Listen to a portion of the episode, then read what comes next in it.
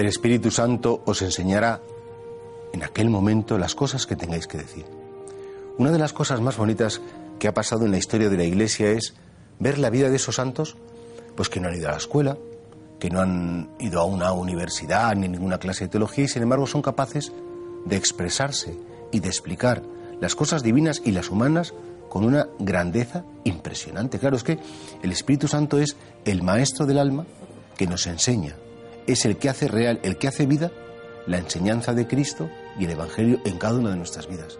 Por eso para un cristiano contar con el Espíritu Santo, pedirle ayuda a Dios Espíritu Santo y sobre todo ser conscientes que si algo bueno hacemos, y sobre todo en, en la dimensión más evangélica de nuestra vida, es porque Él es el verdadero protagonista.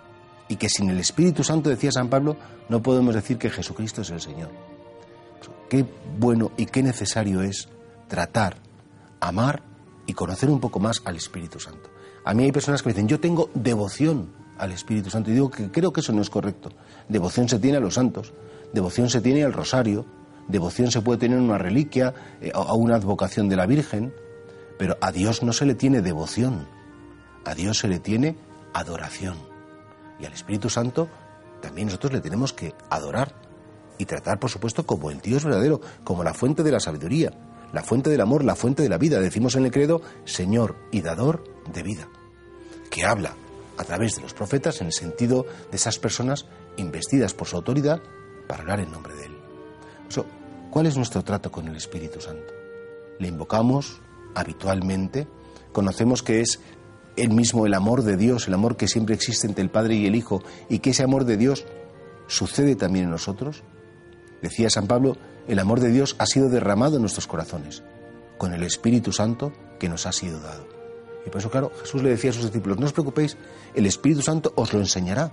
Él os dirá todo, Él os va a guiar, Él os va a sostener. No os preocupéis si tenéis, que a veces la gente se preocupa, uy, es que una conversación me han dicho que esto y no sabía qué decir. Invoca al Espíritu Santo. Confía porque Él pondrá en ti las palabras oportunas, tanto de cara a los demás como de cara a ti mismo, tanto para dar luz a los demás como para iluminar tus propias tinieblas o tus propias ignorancias. El Espíritu Santo es, en definitiva, ese divino Maestro que queda en nosotros por el bautismo y que tenemos que, hacer muy presente para que Él nos guíe y nos conduzca en nuestra vida.